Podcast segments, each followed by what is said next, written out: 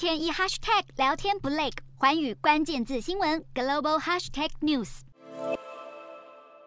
美元持续走强，除了日元和韩元之外，人民币也加入竞贬行列。离岸人民币对美元汇价在十五号贬破七元兑一美元大关，这是自二零二零年七月以来首见。主要原因是中国经济疲弱以及美元强势。而随着离岸人民币破七，本轮离岸人民币汇率对美元累计已经贬值超过两千六百个基点，跌幅超过百分之三点八八。